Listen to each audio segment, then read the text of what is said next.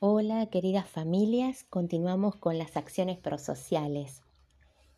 En una primera entrega eh, hablé de que había 10 tipos de acciones prosociales y que la prosocialidad eh, son todas aquellas cosas que hacemos para ayudar a otro, para hacer sentir bien o mejor al otro y sin esperar nada a cambio, nada material, Muchas veces la acción prosocial de por sí, cuando hacemos algo por el otro, nos hace ponernos bien, felices.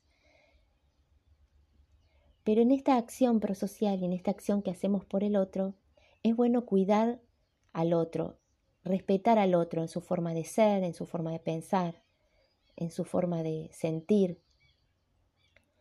Y que esta acción muchas veces, cuando la hacemos, invita al otro a que siga también haciendo este tipo de acciones, porque al sentirse tan contento y tan bien, quiere también hacer esto mismo para los demás.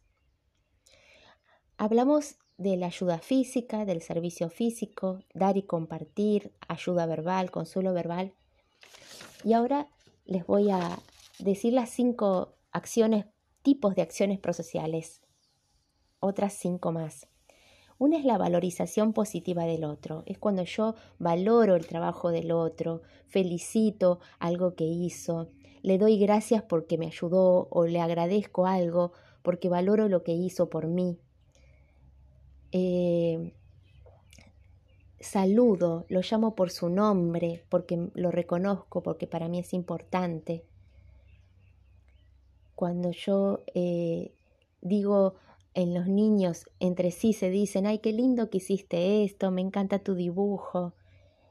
Esta valorización es muy, es muy importante, se, ayudo a desarrollar la autoestima del otro. Otra acción es la escucha profunda, escuchar poniendo todo el cuerpo, ¿no? Mirar a los ojos al otro, callar cuando el otro habla, detenerse cuando alguien me está hablando mostrar interés con mis gestos, con mi cuerpo, con mi mirada, con mi sonrisa. Otra acción es la empatía. Esta es la base de la prosocialidad. Yo para ayudar a alguien tengo que saber qué es lo que el otro necesita. En los niños pequeños todavía eh, tienen que aprender a ser empáticos. Cuesta todavía son muy niños, muy chiquitos todavía para poder ponerse realmente en el lugar del otro. Pero si uno puede aprender y enseñar a que uno puede ponerse contento cuando el otro está contento, eh, puede sentirse triste cuando el otro está triste, compartir esas emociones, esos sentimientos, compartir eh, lo que nos está pasando es un inicio de empezar a aprender a ser empáticos. Ser solidarios, o sea, estar dispuesto es otra acción, ¿no? Estar dispuestos a ayudar al otro, a, estar atento a lo que el otro necesita, a interesarse por el compañero que quizás no vino ese día, o interesarse por su salud si está enfermo. Estar dispuesto a, acercarme al amigo que quizás eh, vino nuevo. Y por último está la acción que se llama presencia positiva y unidad. Cuando hay una persona que realiza todas estas acciones, ¿no?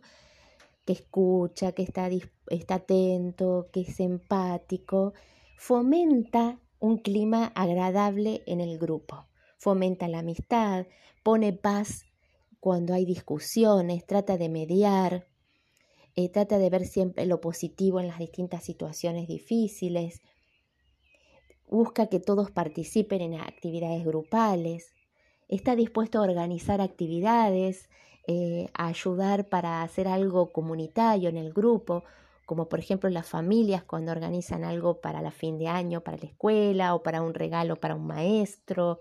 Eh, o para buscar las remeras de egresados o todas las actividades que ayuden a, a organizarse como grupo.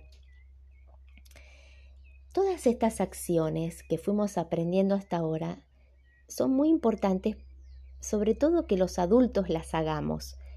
las eh, actuemos, ¿no?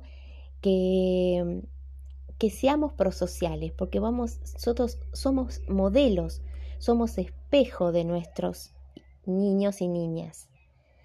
Nosotros, los adultos que estamos con ellos, somos los, eh, mostramos cómo, cómo tenemos que actuar. Ellos nos miran, nos imitan, nos copian en lo que decimos, en lo que hacemos, en lo que sentimos y en lo que pensamos.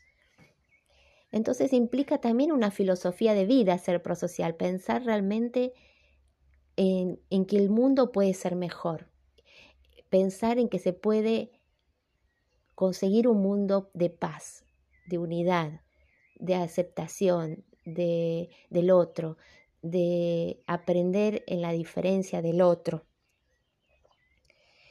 Y que también no solamente esto de ser prosocial beneficia a los demás, me beneficia a mí, porque la persona que es prosocial es una persona que tiene buena autoestima, que eh, tiene una sensibilidad especial, que es una persona que logra tener una buena salud porque es más optimista, eh, tiene una mirada de la vida diferente, mejora mucho, se ha comprobado científicamente que las personas prosociales mejoran su calidad de vida.